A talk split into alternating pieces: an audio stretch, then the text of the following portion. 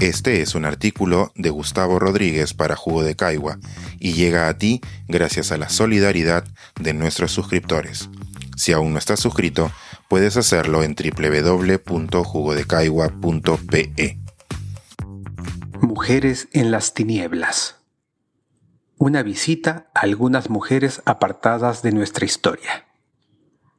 El peruano Fernando Iwasaki no solo es un narrador, conferencista y ensayista asaz creativo, sino que también es un historiador profesional.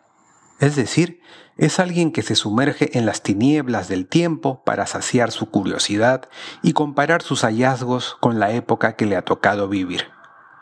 En su libro más reciente, Brevetes de Historia Universal del Perú, Iwasaki ha logrado un catálogo de estampas en las que busca recuperar a varios héroes apartados de las páginas principales de la historia peruana. Lo leí con fruición, reencontrándome con personajes que me resonaban lejanamente y conociendo de la nada a otros. El olvido es inexorable y nos espera a casi todos ¿Quién nos recordará cuando nuestros nietos hayan muerto? Pero la historia ha demostrado que se ensaña más con las mujeres y por ello me he permitido acercar más la lumbre a algunas de las peruanas rescatadas por Iwasaki. Por ejemplo, a Carmela Combe, quien pilotó un avión hace 100 años, en 1921, ante el asombro y las críticas de la sociedad de la época, y se instaló en París a inicios de los 1930, donde contempló la adoración que los franceses le tuvieron a Marta de la Combe por haber volado encima de los 5.300 metros, algo que ella había superado con creces al volar antes sobre nuestra cordillera blanca. A Rosa Alarco Larraviur, quien rescató canciones populares y las difundió para que no fueran olvidadas. Buscó los orígenes de la marinera en Chile, rastreó el origen de la danza de los negritos de Huánuco y descubrió un canto perdido de la época prehispánica que hasta hoy se canta en la Sierra de Lima. A la Dolores, el epítome de la Rabona, que enterró a su marido en la batalla de San Francisco y que cogió su rifle para marchar con los sobrevivientes y encontrar la muerte en la batalla de Tarapacá. Acusi Huarcay, hija de Huáscar, o quizá Manco Inca, que era la única mujer en el territorio recién conquistado por los españoles, con el poder de traspasar jerarquía y legitimidad a su descendencia, por lo que fue usada y abusada por los conquistadores cual útero parlante.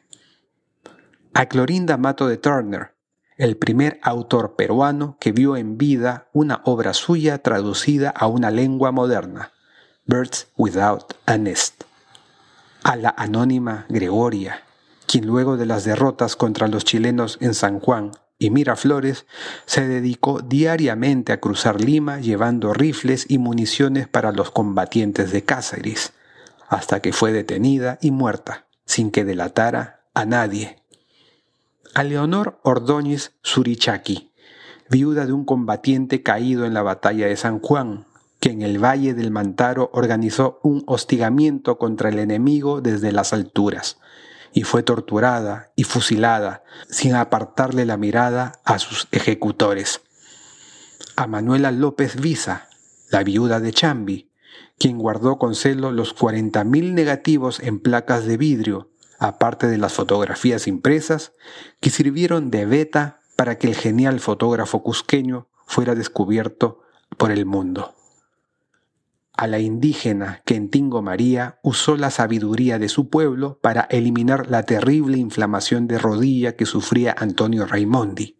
El emplasto con una planta que el sabio se encargó de catalogar y que el mundo científico le reconoció a él como mérito.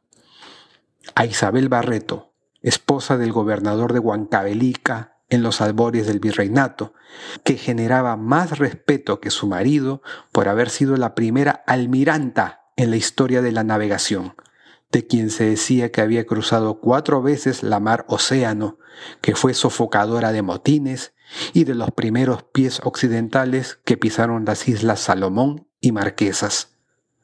A Miguelina Acosta Cárdenas, señorita de Yurimaguas, que fue enviada a educarse en Europa gracias al dinero del caucho, y que a su regreso se convirtió en una abogada que combatió con ferocidad las desigualdades de su país desde las trincheras de las leyes, el periodismo y la política, recibiendo a cambio cárcel, palizas, exilios y cierto olvido. A Rosa Campuzano, mujer fascinante que sufragó con su dinero el proyecto libertador de San Martín, que recibió la Orden del Sol que luego el Congreso le arrebató y que murió en la pobreza más absoluta.